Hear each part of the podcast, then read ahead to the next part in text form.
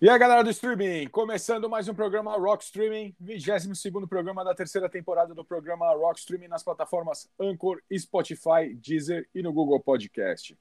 Eu sou Paulo Bento para me ajudar a apresentar o programa, trago a vocês Paulão, o mestre das canções de Ninar. E aí, Paulão, muitas canções de Ninar essa semana?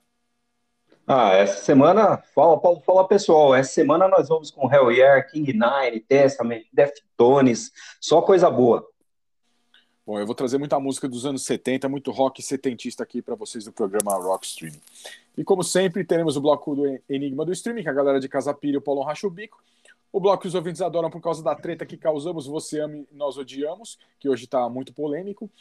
O bloco em que os headbangers, os punks e os caras que curtem black metal melódico choram, o bloco os brutos também amam. E o bloco é uma verdadeira bomba, explode espetacular. Teremos ainda o Dan com as séries, o Léo nos trazendo algum console ou jogo clássico dos games, e a enciclopédia Alexandre Cassolato com a história da música e suas vertentes. Paulão, como a gente faz toda semana sem enrolação, com a canção de Ninar que você trouxe para o primeiro bloco de músicas? Vamos com Hell Yeah, com I Don't Care Anymore. Bom, eu trago Emerson Lake and Palmer com Lucky Man e já voltamos com mais programa Rock Streaming. Programa Rock Streaming.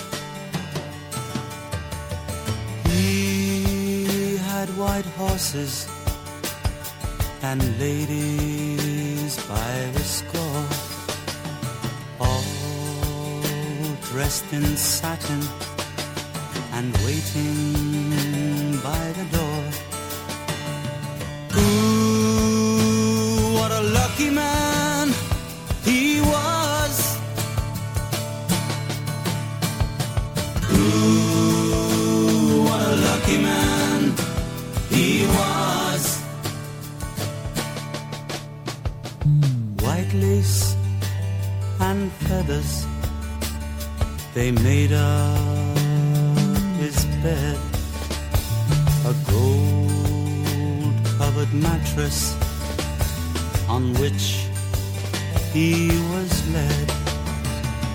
Ooh, what a lucky man he was.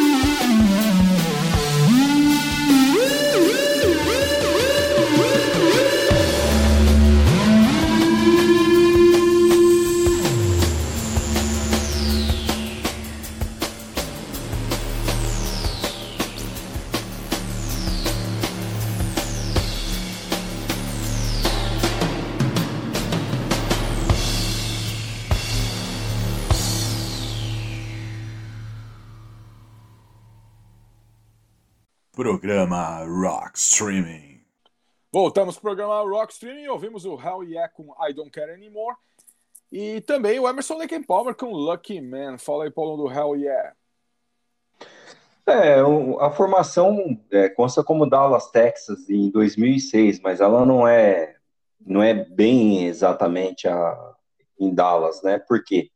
É, tem uma turnê é, que chamava Tattoo the Earth, que inclusive tem um CD. Eu dei uma fuçada, essa, essa turnê, esse álbum não está disponível no quem tem Spotify, Deezer, não vai achar, mas no YouTube tem. Então foi uma turnê que com esse nome, né, Tattoo é, The Earth, mas é, com várias bandas, né? Tocou Slayer, é, Slayer, o Soulfly. Né, no álbum, esse ao vivo é um álbum, quem, quem puder procurar, inclusive, é um álbum bem legal.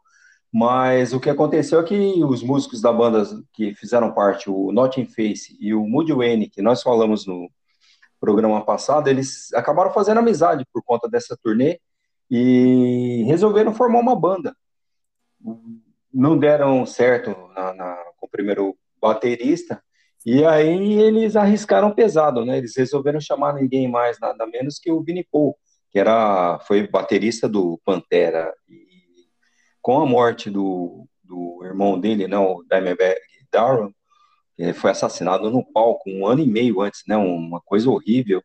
O Vini Paul tinha parado de tocar, né? Ele ficou, obviamente, ficou abalado, né? Ver o irmão morrer daquele jeito, trabalhando, e ele ficou mal pra caramba e desistiu, né? Não sabia se ia tocar mais.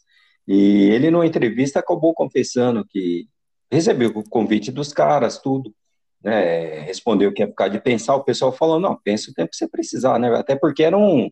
Eles tinham as bandas deles separados, né? Já, né? O Not Face e o Moody Wayne. O Moody Wayne, eu falei, né? Na época eles estavam fazendo um sucesso até relativamente bom. E, então eles deram tempo para o Vini Paul pensar. E o Vini Paul falou que um dia estava escutando um. Ele é muito fã do Kiss. Ele estava escutando um álbum do Kiss, tomando um vinho. Ele falou: Meu, por que não tocar com os caras? E aí surgiu essa super banda, né? Que posteriormente gravaram seis álbuns de estúdio. E só que no sexto álbum, o Vini Paul ele fez, já tinha deixado gravado toda a parte de bateria, tudo prontinho. E como todo mundo sabe, ele acabou falecendo, né? Recentemente ele teve um, ele estava com problemas cardíacos e, e, acabou, faleceu relativamente novo, né? E então a banda lançou o sexto álbum para um show que eles fizeram como tributo ao, ao Vinnie Paul, eles convidaram o Roy Mayorga, que é baterista do Stone Sur, né? Também é uma banda que nós já trouxemos aqui no, né, na, na, faixa dos Brutos também amo, e, e até a banda, o vocalista do Slipknot também toca com Stone Sur, e ele acabou entrando no lugar do Vinnie Paul, a banda não tem feito shows, mas por outro lado não anunciou o fim. Vamos aguardar, né? Porque é uma banda. Os álbuns deles são bons, né? Quem gosta de, de metal não é nada lá muito extremo, mas é um som bom pra caramba. Tá, tá muito bem feito, né? Produção legal. Então é uma pena se realmente a banda acabar, né? Vamos esperar, vamos aguardar. Bom, Paulo, eu trouxe o Emerson Lake Palmer com Lucky Man, que é um clássico, né? Um clássico do primeiro álbum do, do Emerson Lake Palmer. E a origem dessa música aí, o Greg Lake falou em várias entrevistas, né? Que foi a primeira música que ele escreveu quando eu, sua mãe ele comprou um violão, quando ele tinha 12 anos, né? os primeiros acordes que ele aprendeu, ele acabou fazendo uma versão acústica dessa música Lucky Man.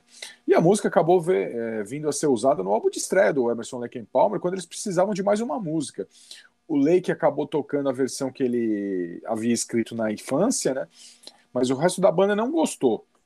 Ele achou que tinha que dar uma melhorada, né? Então o Lake trabalhou no estúdio com o Carl Palmer, né? Adicionou alguns overtubs de baixo, um guitarras acústicas de três faixas, uma guitarra elétrica e vocais de harmonia, até que soasse como um disco de verdade, uma música que entrasse no disco de verdade, né? E essa versão da música, com um segundo solo de guitarra elétrica, no lugar de onde o Emerson mais tarde faria o overdub no seu solo de, do, daquele teclado Moog, né? É apresentado na edição deluxe do, do álbum, né? Do primeiro álbum do Emerson Lake Palmer. Grande banda, grande banda dos anos 70. É uma das dos percursores, né? Junto com o Yes e o Ken Crimson do rock progressivo. Grande banda, eu tive a oportunidade de ver o Carl Palmer ao vivo tocar com o Asia. É, foi demais, demais. O cara tocava muito, muito. Foi um showzaço. E é uma pena, né? Uma pena que a banda. Uma pena que a banda acabou, né? Acabou se separando também e alguns integrantes já morreram, né? Como o Kate Emerson morreu, eu acho que o Cal Palmer é o único que está vivo. O Greg Lake eu não sei se está vivo não, mas o Cal Palmer eu sei que está vivo ainda. Grande banda, grande banda dos anos 70 aí. E agora vamos pro bloco do Cassolato, com a história do rock e seus vertentes. Fala aí, Cassolato.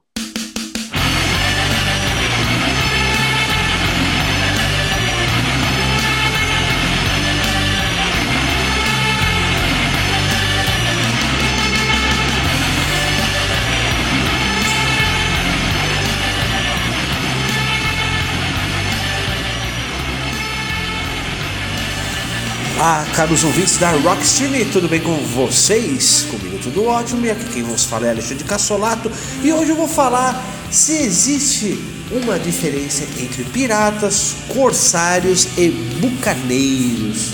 Bom, para quem gosta né, de filmes de piratas, né? é, não só o Piratas do Caribe, mas outros filmes clássicos, né?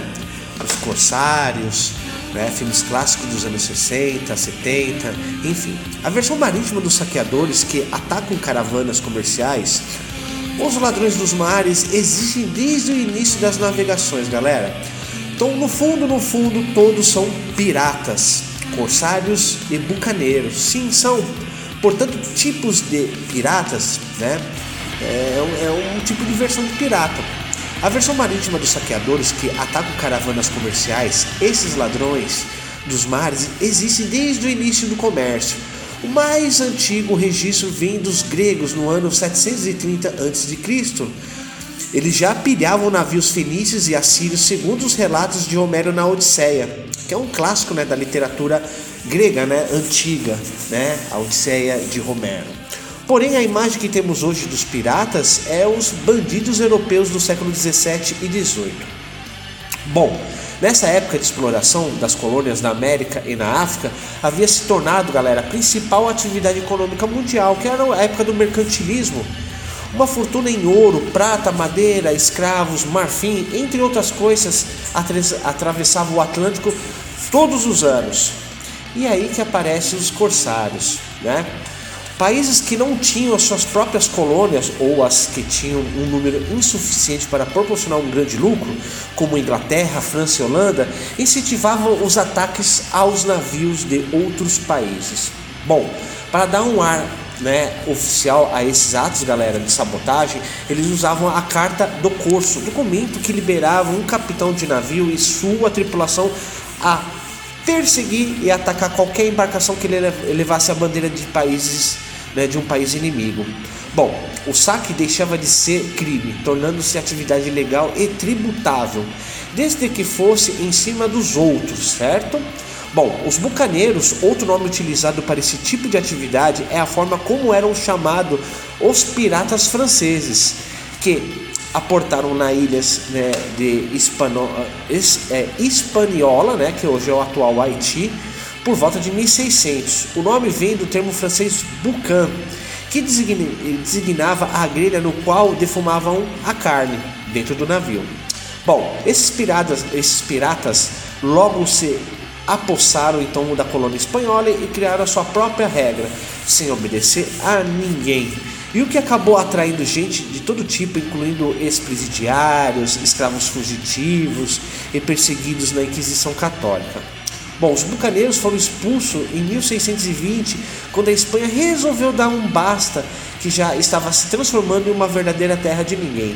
Bom, os piratas franceses escolheram então a ilha de Tortuga como um novo destino. Lá continuaram a praticar pirataria, tendo a embarcação espanholas como alvo predileto em toda a região das Antilhas, que ficou famosa pela violência bucaneira.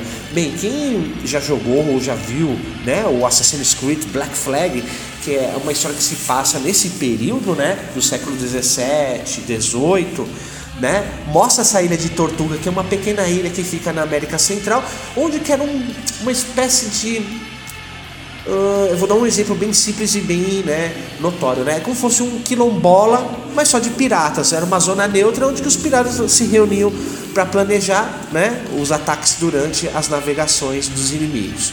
Então é isso, galera.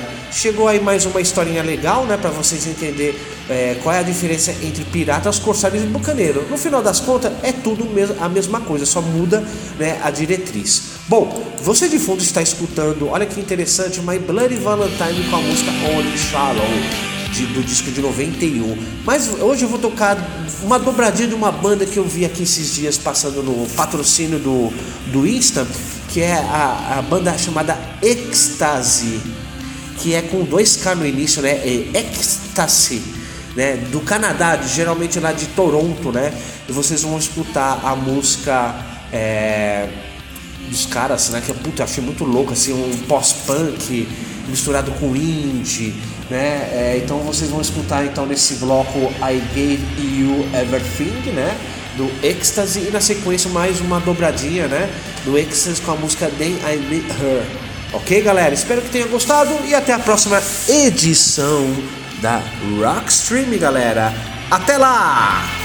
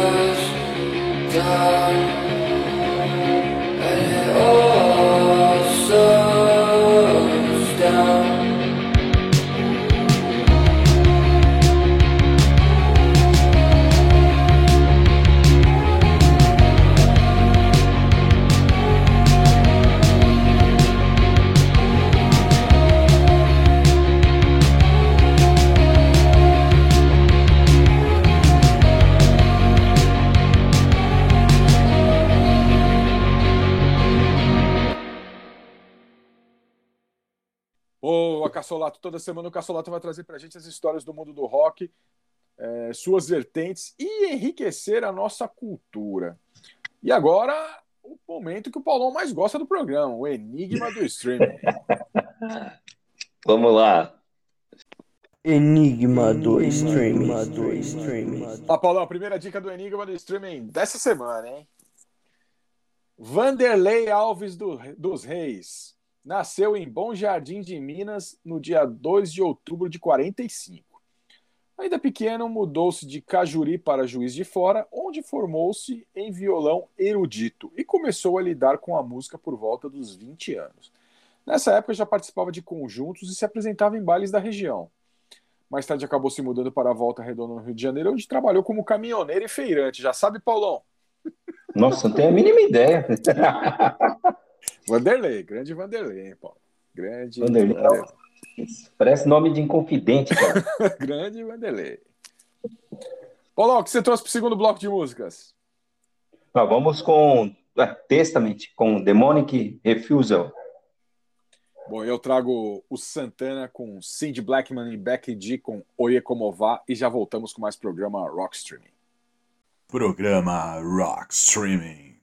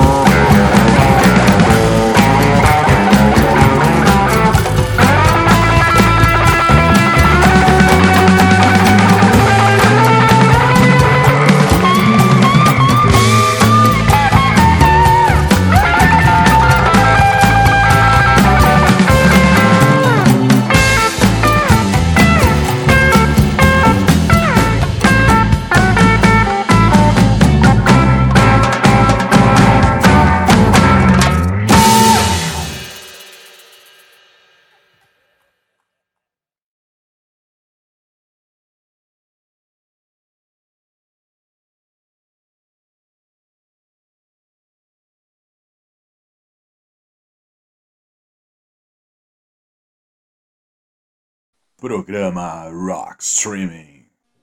Voltamos para o programa Rock Streaming, onde ouvimos o Testamento com Demonical Refusal e o Santana com a Cindy Blackman e a Beck D com Oye Como Vá. Fala aí, Paulo, do Testament.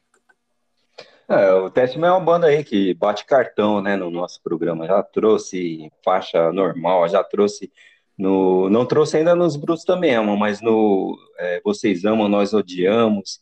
E esse álbum, Demonic, do qual nós tiramos essa faixa, ele tem alguns fãs do Testament vai, iriam nos pedir para colocar no Vocês Amam, Nós Odiamos. Porque esse álbum foi produzido pelo Douglas Hall, arte da capa do relançamento foi feito, inclusive, pelo Marcelo Vasco Arques.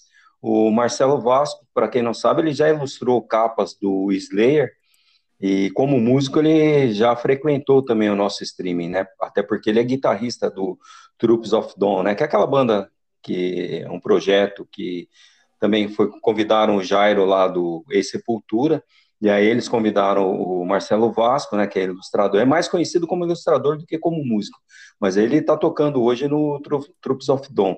Então fica aí a, essa curiosidade, né? A arte da capa do relançamento é dele e do, algumas do Slayer também. E por que que eu falei esse esse álbum é pessoal que é fã muito fã do Testament, da fase dele de thrash metal mais tradicional, ou mesmo a fase que eles tentaram ficar um pouco mais comercial, que foi a faixa do álbum que nós tiramos nos é, Vocês Amam, Nós Odiamos, o pessoal estranha pra caramba esse álbum, né? É, quem conhece o Testament aí e não conhecer esse álbum, vai estranhar pra caramba, né? Não, não vai reconhecer o, o vocal do, Chuck Billy, né? É um álbum de death metal, não é álbum de thrash metal. E é uma diferença muito grande, né? Quem não, não, não sei se você conhecia, Paulo, esse álbum, mas assim, o vocal do Chuck Billy tá muito diferente, né? E aí só engrandece o cara, porque ele tá cantando num tom mais baixo e só prova que a capacidade que ele tem, né? Ele faz muito bem as duas coisas e ele, o, o Jenny Hogan também toca né, né, nesse álbum, eles são os destaques. Então, acabei, é, apesar de muitos fãs do Testament não gostarem, eu gosto desse álbum e resolvi trazer, né? O Paulão Chuck Billy tá com 59 anos de idade, hein, Paulo? Para cantar desse jeito que ele tá cantando é impressionante, hein? É isso, porque ele teve, né? Ele acho que foi logo em seguida desse álbum que ele teve câncer, né? e a banda quase acabou, tudo, né? Reza a lenda aí que depois do álbum anterior, é, como a banda tinha rachado, saíram alguns membros fundadores, né? Eles queriam inclusive trocar de nome para poder tocar, fazer um estilo musical diferente. A gravadora não aceitou, e aí eles tiveram de lançar dois álbuns como Testament, aquele que o álbum que nós trouxemos no Vocês Amam e Nós Odiamos, e esse, né, o Demonic, é, são álbuns com sonoridade bem diferente por conta disso. A banda ia acabar, ia trocar de nome, eles iam tocar a vida no projeto diferente. E, e aí o Chuck Billy teve um câncer logo em seguida, mas a banda se superou, né? Logo em seguida, o, o Chuck Billy ele se curou e, e eles, a formação da banda tá é, entrou, voltou o Steve de Jorge e o baterista do o Dave Lombardo acabou entrando. Eles gravaram aquele The Gathering, que é um álbum obrigatório para quem gosta de thrash metal ou, ou, de rock em geral, é um álbum obrigatório. Então a banda deu uma puta numa volta por cima. Ainda bem que não acabaram, não deixaram trocar de nome, mas fica aí, né? Esse álbum Demonic. Muito bom, Paulo, muito bom. E eu trouxe o Santana, trouxe o Santana com a Cindy Blackman e a Beck D com Oye Como Vá. É, essa versão de Oye Como Vá com essas duas, com a, com a Beck G, né? A Beck G e a Cindy Blackman, que é uma, uma baterista de jazz que tocava com que tocava com Lenny Kravitz, é, está num projeto multimídia criado com o objetivo de unir músicos do mundo inteiro em prol de mudanças globais, né? Esse projeto chama-se Playing for Change Foundation, que é uma organização não governamental que tem construído escolas de música em comunidades carentes, né? E essa versão é muito legal, muito legal. Como eu já falei, a Cindy Blackman é aquela baterista que você vê os clipes do Lenny Kravitz, aquela baterista com Black Power que toca demais, mas muita gente não sabe, mas ela é uma, uma baterista de 62 anos hoje, conceituadíssima, conceituadíssima e toca muito jazz. E ela, ela, e ela é é conhecida pelo, por tocar jazz, cara, por tocar jazz. É muito, muito difícil você ver ela tocar assim música pop e tal. Ela até gravou, até tocou com, a, com aquela cantora americana Joss Stone, com Lenny Kravitz, mas ela é, é uma baterista de jazz, ela é uma baterista de jazz. E a Becky G, que canta nessa, nessa versão aí de Oye Como Va, é uma cantora mexicana, né, que ela apareceu em 2011, quando começou a postar alguns vídeos de internet, né, dela cantando algumas músicas populares mexicanas, né. E aí o Santana, que é um cara antenado, né, chamou ela para cantar essa versão de Oye Como Va, que Oye Como Va é um clássico, né, um clássico da música mexicana do foi gravado em 1962 pelo Tito Puente, né?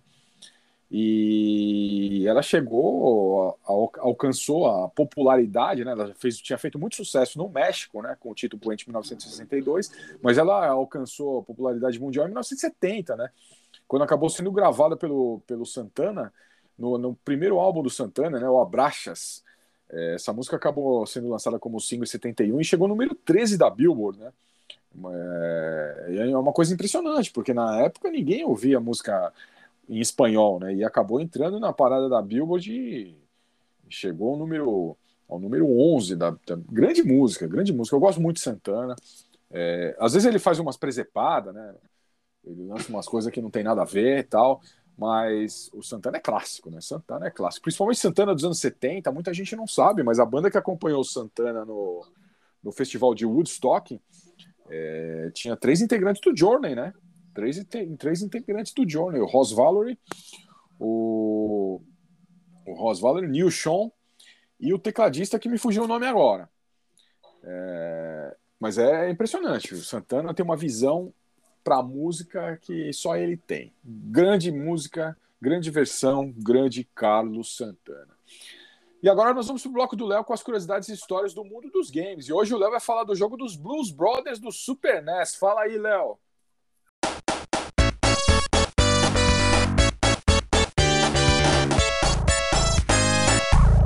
E aí, Paulão, e aí, Pauleta, e aí, galera, beleza? Aqui é o Léo e estarei falando hoje de Blues Brothers de Super Nintendo. Então, bora lá! Desenvolvido pela Taito Software em 1991, Blues Brothers é um jogo no gênero de plataforma inspirado no clássico musical The Blues Brothers, ou como é conhecido no Brasil, Os Irmãos Cara de Pau, estrelado por John Belushi e Dan Aykroyd em 1980.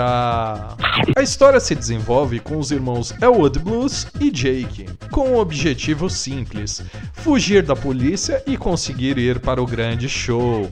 E afirmo, eles conseguirão, mesmo com diversos obstáculos, pois, como dizem no filme, ele trabalha de forma misteriosa. Um ponto bacana do jogo é sobre a dificuldade. Ele é um jogo simples, com vários itens, uma ambientação colorida. Havia até os power-ups, como um bolo que deixava os personagens super fortes, musculosos, e os níveis do desafio não são difíceis. No ponto de ser um jogo tão simples, você consegue zerar ele em menos de uma hora.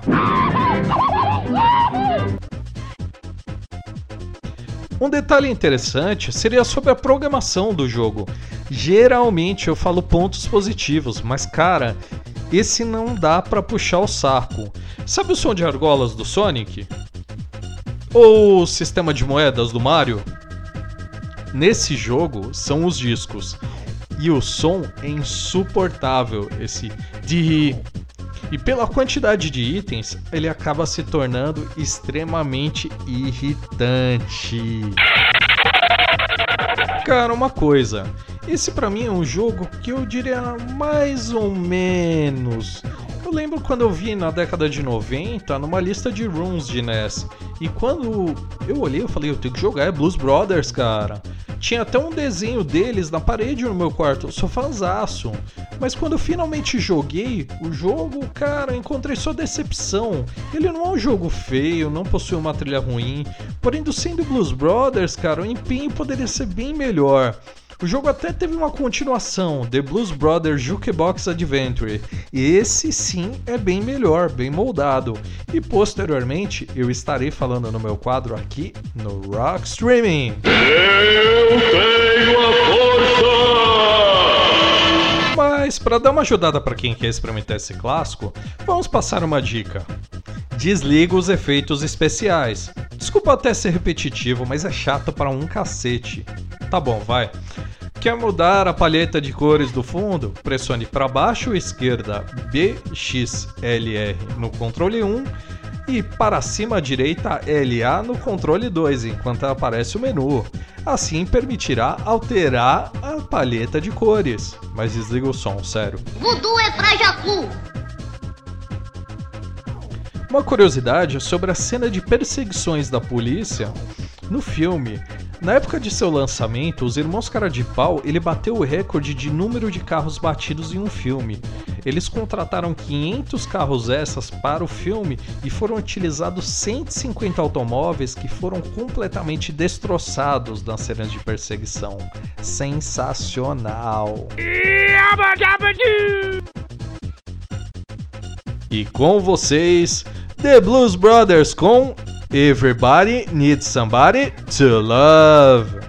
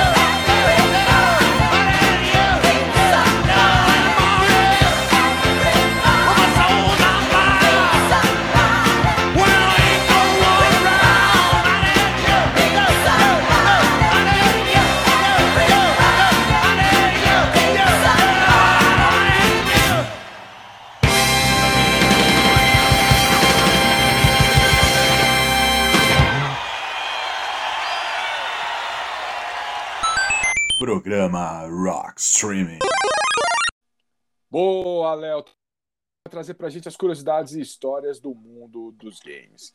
E agora nós vamos para a segunda dica do Enigma do Streaming dessa semana.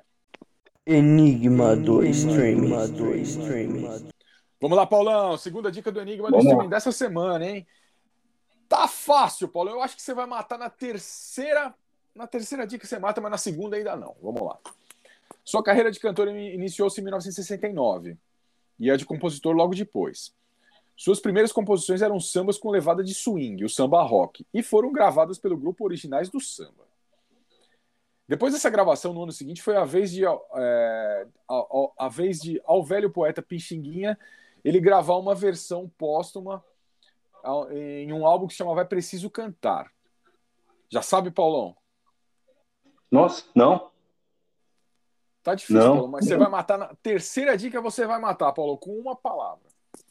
Uma palavra. Originais de samba, pichininha. É, tá difícil. Na terceira dica você vai matar, Paulo. Paulo, vamos pro terceiro bloco de músicas. O que, que você vai rolar? Ó, vamos com King Nine com The Art of War. Bom, eu vou trazer o Bob Seger com Turn the Page e já voltamos Boa. com mais programa Rock Streaming.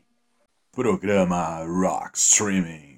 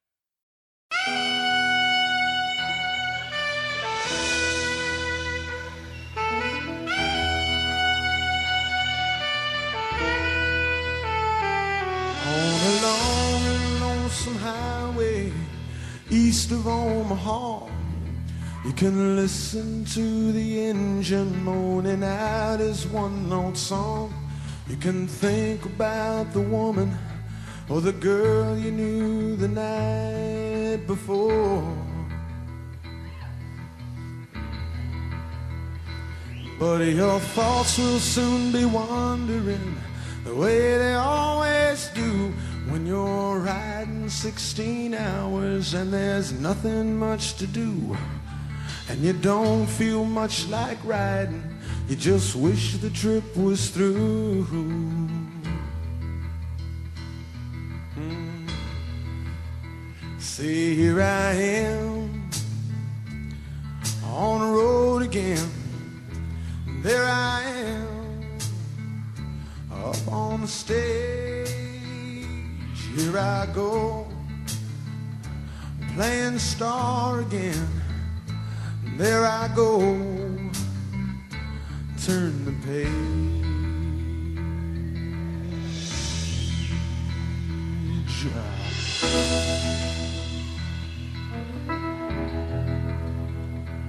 Will you into a restaurant, strung out from the road, and you feel the eyes upon you as you're shaking off the cold. You pretend it doesn't bother you, but you just want to explode.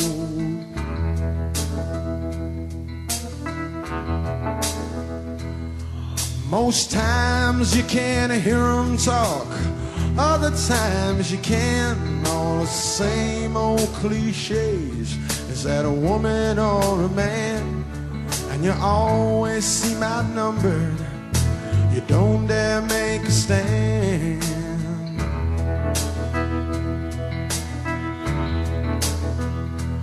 Here I am on the road again. There I am up on the stage. Here I go, playing star again. There I go, turn the page.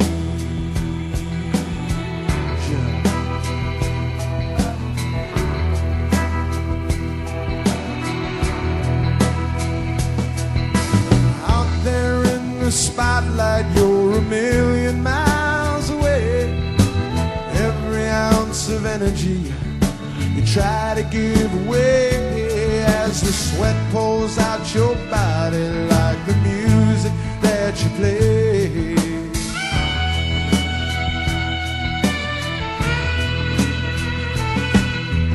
Later in the evening, as you lie awake in bed, with the echoes from the amplifiers ringing in your head, you smoke the day's last cigarette, remembering what you said.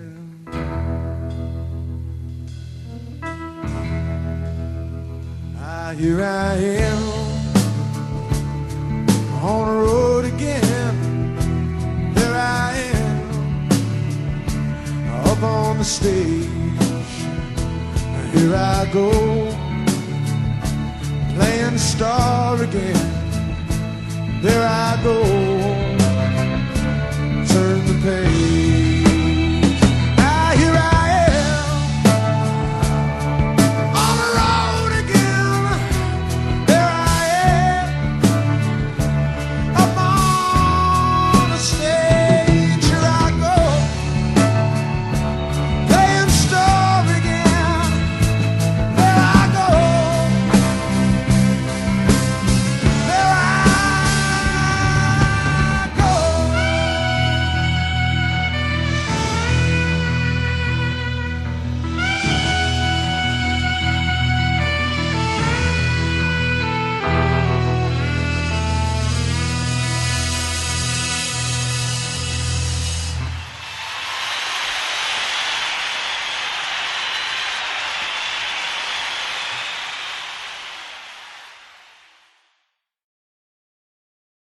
Programa Rock Streaming. Voltamos pro programa Rock Stream, onde ouvimos o King Nine com The Art of War e o Bob Seger com Turn the Page. Fala aí, Paulo, do King Nine. Não, o King Nine é mais uma banda dessas que eu tenho trazido, é, banda norte-americana de hardcore, pós 2010, né? Esse quinteto vem de Nova York e faz um hardcore ao estilo Nova York, só que um pouco mais modernizado, né? Esse estilo Nova York é, um, é, um, é famoso pela pancadaria, né? E só que o King Nine é um hardcore que até se aproxima um pouco do metal. E além disso, as letras, né, são bem feitas, né? As letras costumam ser do vocalista Dan, Dan Skilly, e todo homem carrega um círculo do inferno ao redor da sua cabeça, como se fosse uma auréola. Todo homem tem que passar pelo inferno para chegar ao paraíso. É, eles são, né, e tem mais algumas coisas legais nas letras deles. Quem gostar aí, dá uma procurada. É, hoje em dia tem facilidade das letras estarem traduzidas. É, além da pegada hardcore, meio metal, que é legal pra caramba, então aí uma banda com letras bem feitas, né? E fica aí mais uma dica de banda, outra banda nova aí que tá vindo por aí.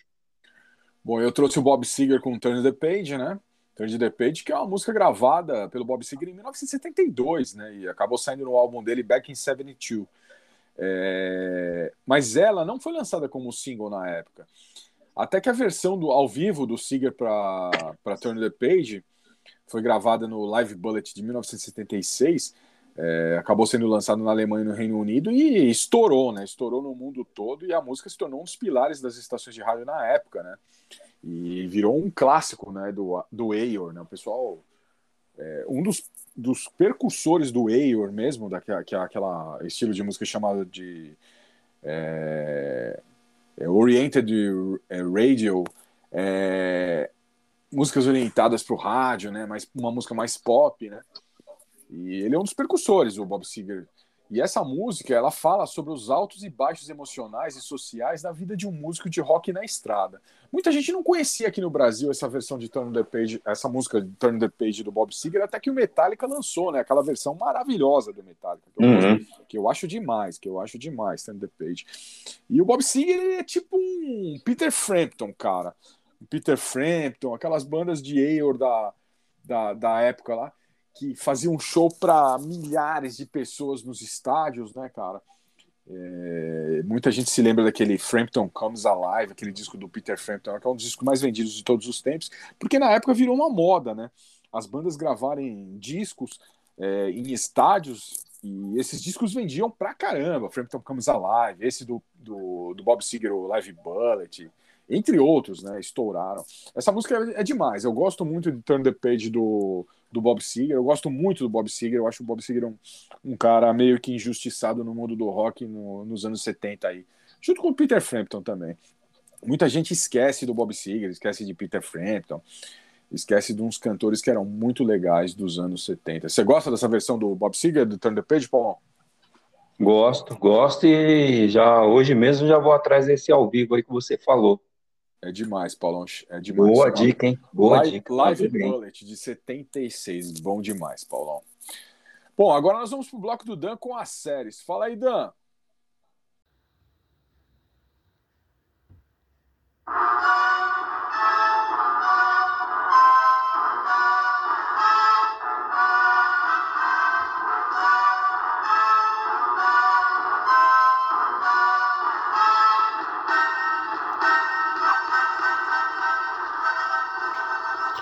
Salve, salve! Pauleta, Paulão, Léo, Cassolato, galera que curte o rock streaming. Dan novamente chegando por aqui com os clássicos da TV, do cinema e do streaming para vocês. E no programa de hoje vamos relembrar de um dos maiores clássicos das animações dos anos 80, saído diretamente de um jogo de RPG, Caverna do Dragão. Bom, com o enorme sucesso do jogo de RPG, em 1983, com uma parceria envolvendo a Marvel Productions, a TSR e a Toei Animation, e com a exibição da CBS, surge o desenho Caverna do Dragão. Ao todo, foram três temporadas com 27 episódios produzidos. O desenho conta a história de seis crianças que, após entrarem em uma montanha russa em um parque de diversões, cujo nome era Dungeons and Dragons ou Caverna do Dragão, acabam por cair em um mundo simplesmente chamado de Reino. Lá eles já aparecem com as roupas de batalha e recebem armas mágicas de um guia, o Mestre dos Magos. Tudo isso e mais algumas coisas são mostrados na abertura do desenho, que nunca foi exibida por aqui. Valeu, hein, Rede Globo? Puta que pariu, viu? Bom, durante a série, os jovens passam por diversas aventuras, sempre buscando a tão sonhada volta para casa. Oportunidades surgem em diversos episódios, mas sempre os jovens perdem essa oportunidade de retornar, pois algo de ruim aconteceria no reino se eles voltassem para casa. E eles sempre acabam por fazer a escolha correta, que é ficar no reino e não voltar. Bom, seu principal inimigo é o Vingador, um mago né, maléfico que tenta ali a todo custo tomar as armas do poder dos jovens, né, com a intenção de derrotar tanto o Mestre dos Magos quanto Tiamat, né, o dragão, né, o temido dragão de cinco cabeças, e assim dominar o reino. Bom, ao longo do, da, da, do desenho também revela-se que o Vingador é, na verdade, o filho do Mestre dos Magos. E também descobrimos que ele tem uma irmã chamada Karina. Bom, durante muitos anos né, houveram especulações sobre o final de Caverna do Dragão. Né? Diversas teorias, como as crianças morreram em uma queda da montanha russa e o reino era, na verdade, uma representação do inferno. Ou mesmo que o inimigo era o mestre dos magos, né? E que Uni seria uma espécie de demônio vigilante, né? Mas esses mistérios foram todos esclarecidos né, por volta ali do ano 2000, quando o roteirista da série, Michael Reeves, decide publicar o roteiro do último episódio em seu blog, buscando acabar com esses boatos sobre o final da série. Eu não vou dar spoilers aqui porque eu sei que nem todos sabem o que acontece. Existe um episódio é, no YouTube que mostra tudo. Mas basicamente, é, o que eu posso falar é que as crianças não retornam, é, não retornaram, aliás, anteriormente para casa, pois sua missão ainda não estava cumprida. Algo que acontece nesse último episódio. E ao cumprirem a sua missão, o portal de volta para casa é aberto e deixamos assim as coisas. É, o interessante, galera, é que esse final era para ser um final de temporada e não necessariamente o final da série. Existia uma ideia de dar é, um novo ar para a série em uma quarta temporada, com as crianças já mais experientes, enfim. Mas acabou que não, não, não foi aprovado, infelizmente, né, e na, até hoje nós ficamos órfãos dessa série. Né? Não, não tivemos é, uma continuação e acabou que esse roteiro se tornou realmente como fechamento né, da, da série. Em 2006, esse roteiro foi lançado no DVD oficial da série em uma forma de audionovela, né, apenas com os áudios com os dubladores originais da série. E em 2020, os fãs americanos, né, Ryan Need e Marshall Hubbard, lançaram no YouTube, após mais ou menos ali, acho que dois anos, se eu não me engano, também de produção, uma animação baseada né, nesse roteiro. Esse episódio foi feito utilizando né, alguns gráficos que eles produziram, né, alguns desenhos, e animações dos 27 episódios existentes ali, eles foram montando esse episódio, né? E utilizaram as vozes, né, desse audiodrama de 2006. Galera, muito legal esse trabalho feito pelos fãs, tá? É um episódio de mais ou menos 30 minutos que tem também uma versão dublada, tá? Dublada em português lá no YouTube, vale a pena.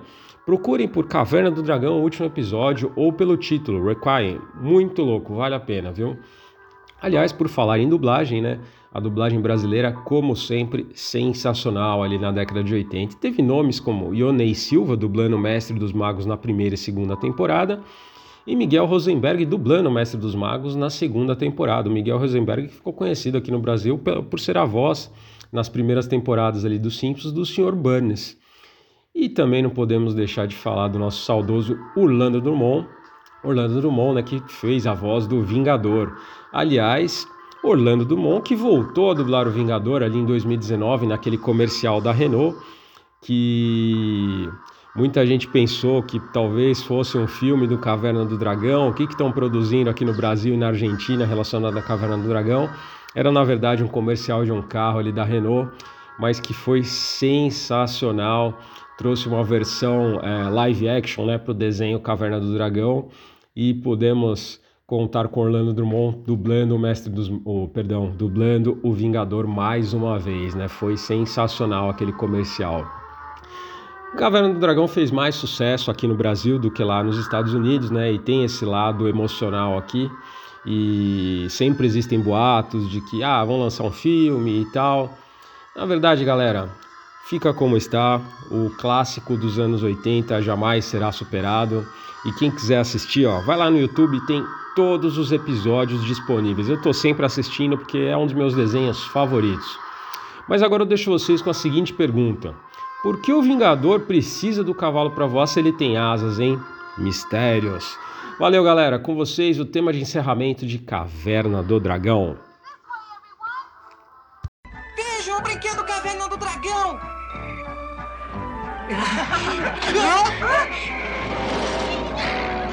Opa! Que legal! Vendo graça nenhuma! Eu estou gostando! Ah! O que está acontecendo? Ah! Onde estamos?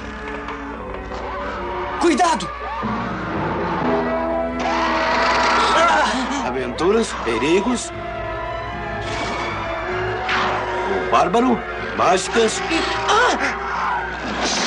cavaleiros e acrobata.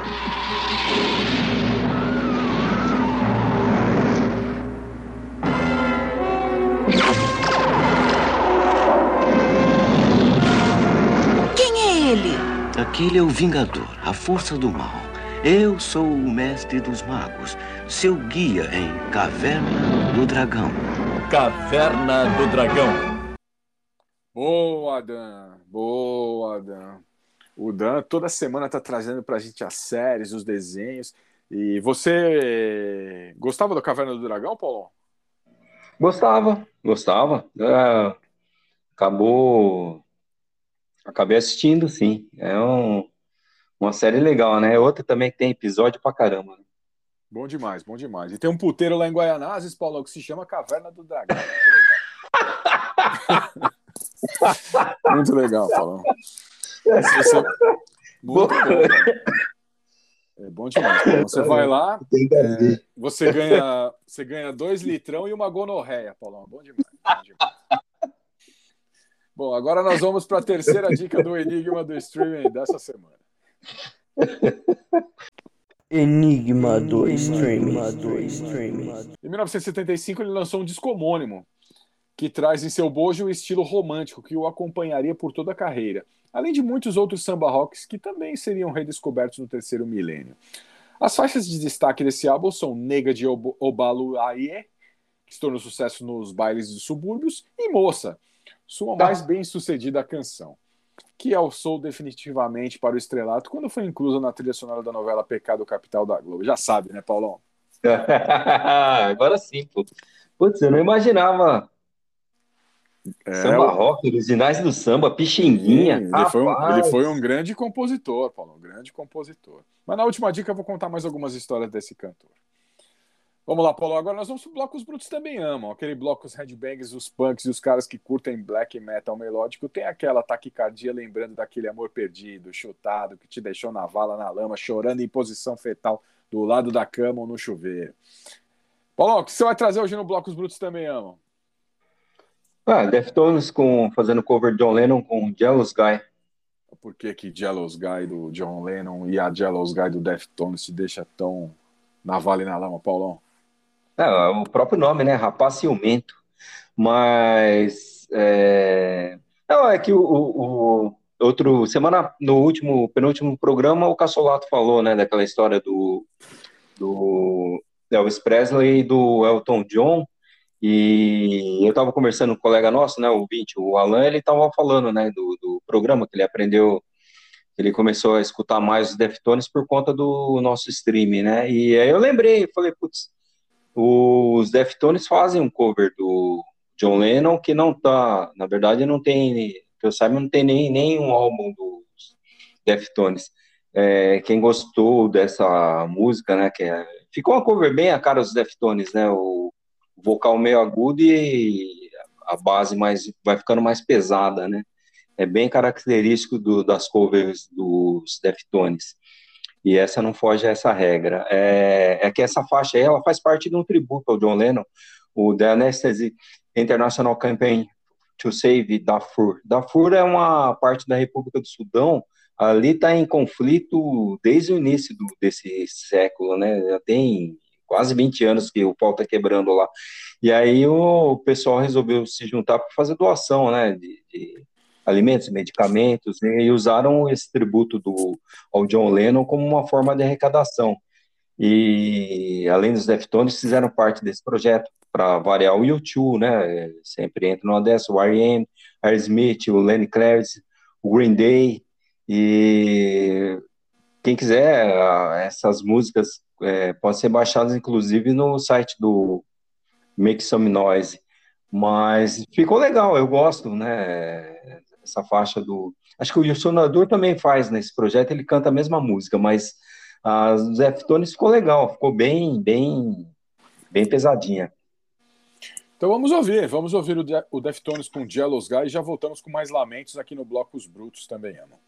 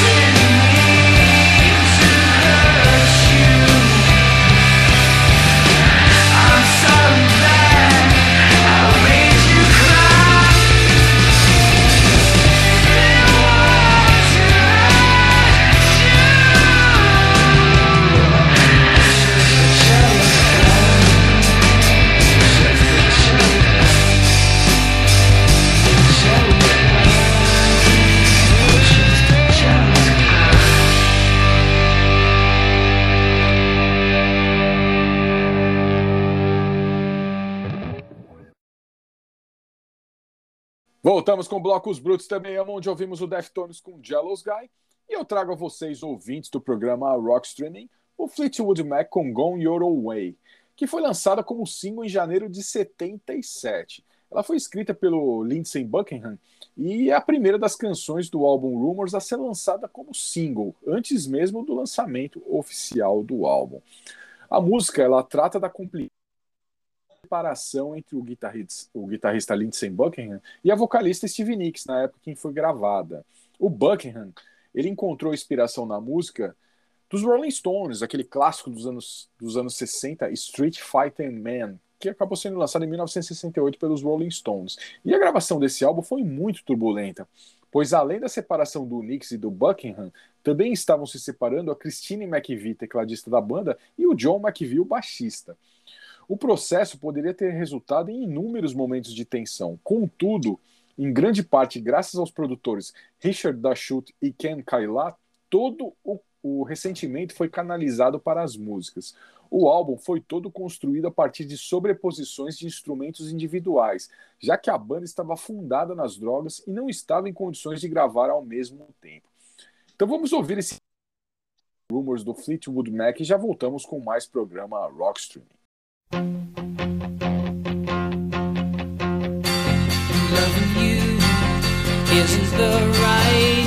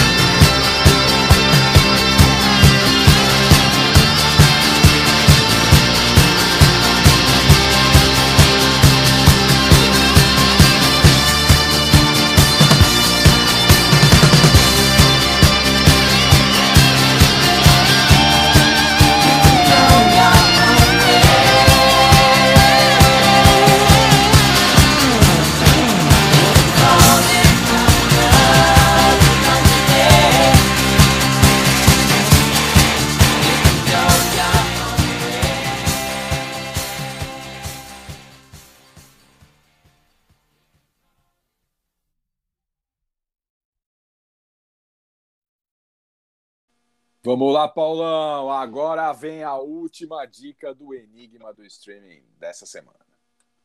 Vamos lá. Vamos lá, Paulão. Entrou para o Rank Brasil, similar brasileiro ao Guinness Book, né? Pela maior coleção de calcinhas de mulheres do país. A coleção de 1990, após o lançamento do álbum Tenda dos Prazeres. Como estratégia de divulgação do disco, ele usou a brincadeira de distribuir as peças íntimas nos shows, e o retorno foi imediato, deixando registrada sua marca. Em 27 de janeiro de 2012, ele foi internado na UTI do Biocor, em Nova Lima, eh, região metropolitana de Belo Horizonte, com problemas graves cardíacos. Foi submetido a uma angioplastia de emergência e passou a respirar por aparelhos. Porém, acabou falecendo, né, com uma parada cardiorrespiratória às 8 horas da manhã, no dia 8 de fevereiro de 2012. Paulão, quem é o enigma do streaming dessa semana? Vando. Grande Vando, grande Vando. Eu gostava do Vando, Paulão. Porra. Ah, tem, o Vando- todo o mundo Vando gosta era dele. É um cara gente boa.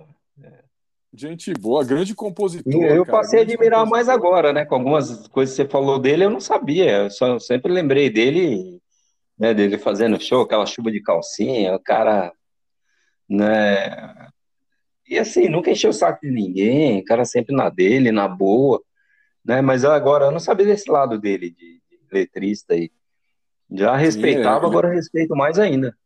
Ele era um grande compositor, escreveu pra muita gente, escreveu pra muita gente. A pena, né, cara? A pena que tem uns caras que na música popular brasileira, os caras foram muito cedo, como Vando, AGP, o Reginaldo Rossi, eram figuras muito gente boa e que acabaram deixando a gente aí, né? Bom, agora nós vamos pro vamos pro bloco mais explosivo do programa Rockstream, o bloco Explode Espetacular.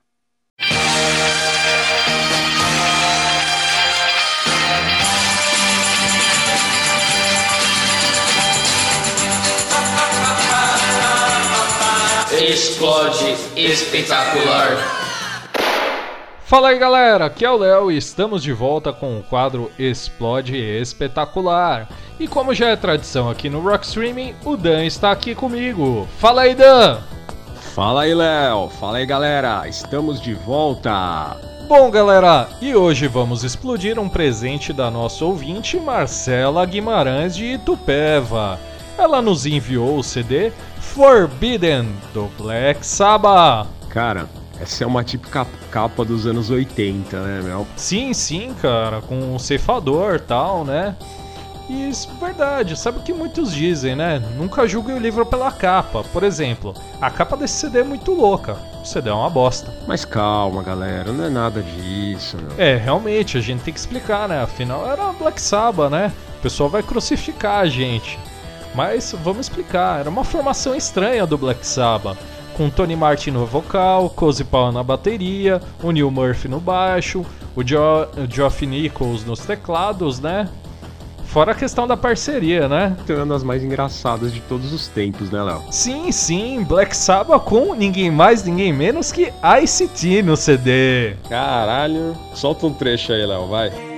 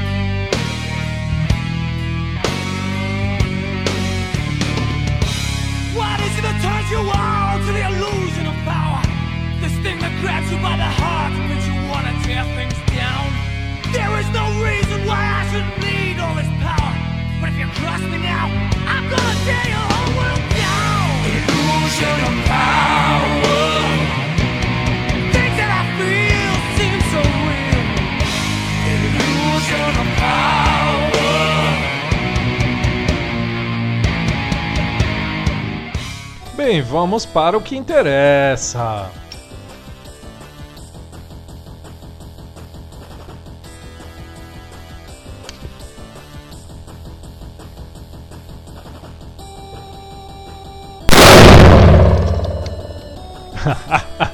Purificamos o Black Sabbath, Ozzy ficou contente, Tommy Ione também, até o Dio levantou da tumba para agradecer. Valeu, galera, e semana que vem tem mais no quadro Explode Espetacular! Programa Rock Streaming. Boa, Léo, boa, Dan. Toda semana os piromaníacos do Parque São Domingos estão de volta mandando pelos ares alguma pérola da música brasileira internacional e alguma porcaria que aparecer na frente, ele também explode junto. E agora, o momento que os ouvintes do programa Rock Streaming querem nossas cabeças, hein, Paulão? O bloco Você Ama e Nós Odiamos. Why do birds suddenly appear every time?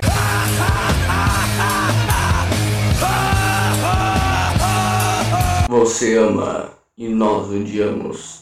Como vocês sabem, o bloco Você Ama e Nós Odiamos é o bloco mais criticado aqui no programa Rock Streaming. É, e essa semana aí, Paulão, eu tava. Semana passada, para quem não sabe, a gente trouxe o J Quest aqui. Nós trouxemos o J Quest e o, seu, o irmão do cara do J Quest lá, o, o Landau, né? E essa semana eu tava, tava aí na, no trânsito, acabei olhando aqueles relógios que fica na rua aí. Vai ter uma turnê especial do J Quest aí, Paulão. 25 anos da carreira do J Quest. Vai, Paulão? Ah, eu- ontem eles estavam no. Foi ontem ou sexta-feira, eles estavam no programa lá da, da. Acho que é Fátima Bernardes, né? Que estavam. Acho que foi sexta-feira que eu não trabalhei, que foi feriado. E, ou foi ontem, sei lá. Sei que eu vi esses caras na televisão lá, falei, meu Deus, é quanto.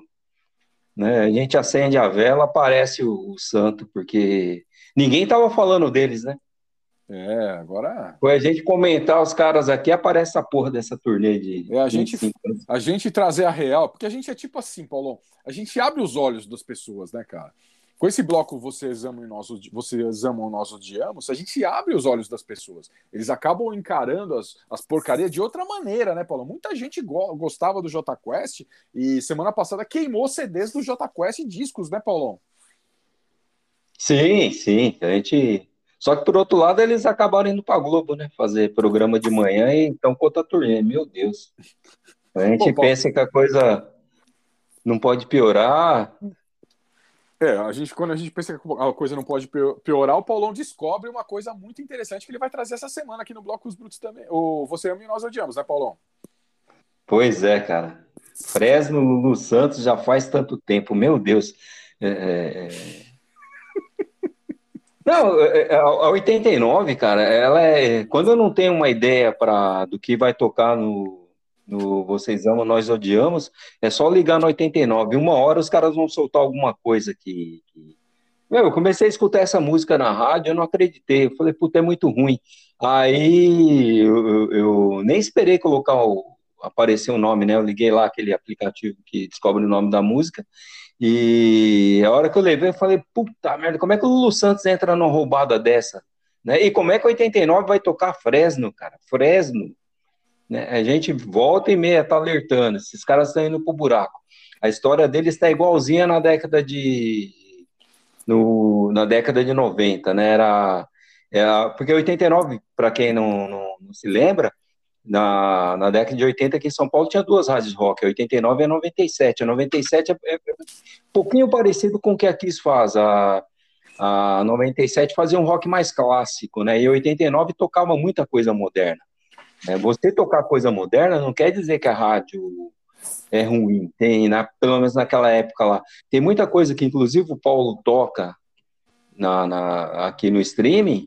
é, tocava no 89 naquela época, e coisa muito boa, que naquela época, assim, a, a, a 97, que seria equivalente da Kiss, é, eles não tocavam porque eles estavam preocupados com, uma, com rock um pouquinho mais clássico. E a 89 tocava. Aí chegou um ponto na década de 90 que a 89 começou a tocar umas coisas que não tinha nada a ver. E a gente está começando a ver esse filme novamente. Né? Fresno, meu, não dá.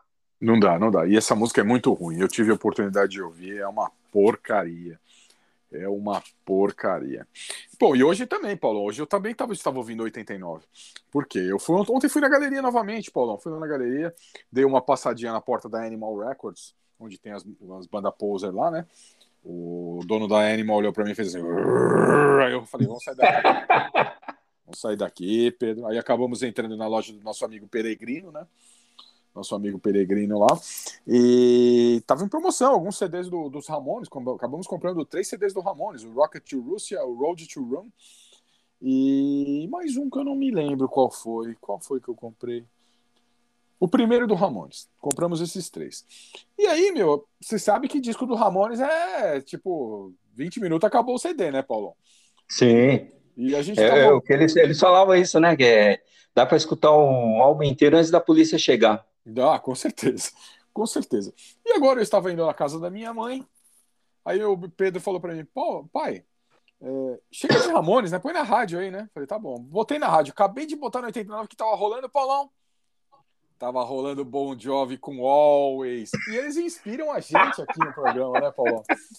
E aí, porra, até tinha até escolhido outra coisa que eu vou deixar pra semana que vem, né? E aí me inspirou, né? Me inspirou, então eu trago aqui no, no bloco hoje Você Ama e Nós Odiamos, vou trazer o Bon Jovi com Always, né? Porque o Bon Jovi ele tem músicas muito mela cueca, né? Mas algumas músicas são bem trabalhadas, como I'll Be There For You, do álbum New Jersey, que, que é demais, né? É demais. A gente até trouxe aqui já nos Brutos também I'll Be There For You. Mas essa Always, é, tipo, é, eles tiveram seu momento limbo, né, cara? Porque a música é muito ruim, cara. Essa música Always aí lembra muito o Paulo Ricardo naquele disco romântico que ele lançou, né? Ou até o mesmo Vando, cara. O, o Vando, quando ele cantou aquela música, eu já tirei a sua roupa, né, cara? Mas, mas o Always, Always é tipo, eu já tirei a tua roupa em, inglês, hein, Paulão? Se o Bon Jovi Meu gravasse, ia fazer um sucesso do caramba, cara. Com certeza. Então, é, e essa música Always, ela tá. Eu fui pesquisar para descobrir que álbum que tava essa música do, do Bon Jovi, né? E ela tá no álbum Crossroads, que é tipo uma coletânea, sabe? É uma coletânea com umas músicas inéditas. E uma das músicas inéditas é Always, né? Que provavelmente não deve ter saído em nenhum disco, porque era muito ruim, né? Aí os caras, ah, não, tem que colocar uma coisa inédita. Então vamos mandar Always, né, cara? E Always é ruim demais, né, cara? Ruim demais, cara. Eu não suporto essa música, cara. É, e o Bon Jovi que tá recebendo muitas críticas, né, Paulão? Porque tem, tinha um, tem um vídeo na internet ele cantando Living on a Prayer que ele não conseguia cantar essa música Living on a Prayer num casamento, né? E você imagina então Foi. um show. Aí apareceu um show deles aí, né, Paulão, que vazou aí. O show uma porcaria, o Bon Jovi desafinando pra caramba, né, cara? Ele recebeu muitas críticas. Você chegou a ver isso aí, Paulão? Não, eu vi só o pessoal falando, não cheguei a ver ele. Ah, o Rick Zambora saiu, ele é ladeira abaixo a carreira, né? Ah, eu, eu, eu não me conformo. É como a gente já falou aqui milhões de vezes aqui no programa Rock Stream. É, o cara demora um ano, um- anos, anos, anos para construir uma carreira, cara. Porra, tudo bem, a gente embora tem problemas com drogas e com álcool, cara. Deixa o cara se tratar, né, meu? Aí quando ele estiver bom, ele volta tal. Não, os caras mandaram o Hit Sambora embora, cara. É impressionante, cara. É, aí a banda acabou, né, cara? Colocaram um carinha lá, a banda do Bon Jovi, né? Esses dias aí morreu até o baixista, Paulão. Você ficou sabendo? Morreu aquele baixista que. Uhum. O primeiro baixista Bon Jovi também faleceu, cara. Então. Ah, e, agora, pesso- pessoalmente, eles falam bem do- dos caras, né? Tem um músico brasileiro que ele é filho de um. Eu fiz uma peregrinação para Aparecida e um, uns peregrinos que eu conheci, o filho dele, até sigo no Instagram, ele, ele faz. é, quando o músico. Muitas bandas precisam de músico reserva ali no show, né? O vocalista, muitas vezes o vocalista tá cantando e tocando e não tá tocando nada. Quem tá tocando é alguém que tá escondido lá na, no bastidor. E esse cara ganha vida fazendo isso. Ele chegou a tocar com o Bon Jovi. E o pessoal do Bon Jovi gostou dele, tudo ficou sabendo que ele não tinha carteira internacional de músico, ficaram espantados, e aí ele colocou a- o staff dele à disposição desse brasileiro para conseguirem a carteira, e ele hoje em dia tem a carteira internacional, isso facilitou muito a, a vida dele, quer dizer, foi uma gentileza, assim, né, eles não, não precisavam ter se incomodado nem ter feito, mas ele colocou o pessoal à disposição e correram atrás e ajudaram o brasileiro. Então, assim, pessoalmente é, é um cara bom, bacana, né, prestativo. né? Tomara aí, mas assim, essa parte do Rick Zambora, pô, foi uma burrice, um tiro no pé que é inacreditável. É, e uma vez eu li uma entrevista do, do Bon Jovi, ele, ele, ele até falando, ele falou, já toquei com inúmeros é, com inúmeros estrelas do rock, mas nada como tocar com banquinho e violão com Rich Sambora. Bom demais, né, Paulo? Bom demais. Que declaração. Cara, Aí declaração dessa e depois o cara vai lá dar um pé na bunda do cara. É impressionante, impressionante, cara. Bom, vamos ouvir, né? Vamos ouvir esses dois pés no saco aí, que é o Fresno com o Lulu Santos com Já Faz Tanto Tempo e o Bon Jovi com Always. E até semana, com, semana que vem com mais um programa Rockstream. Falou, Paulão! Falou, Paulo. Falou, pessoal. Até semana que vem.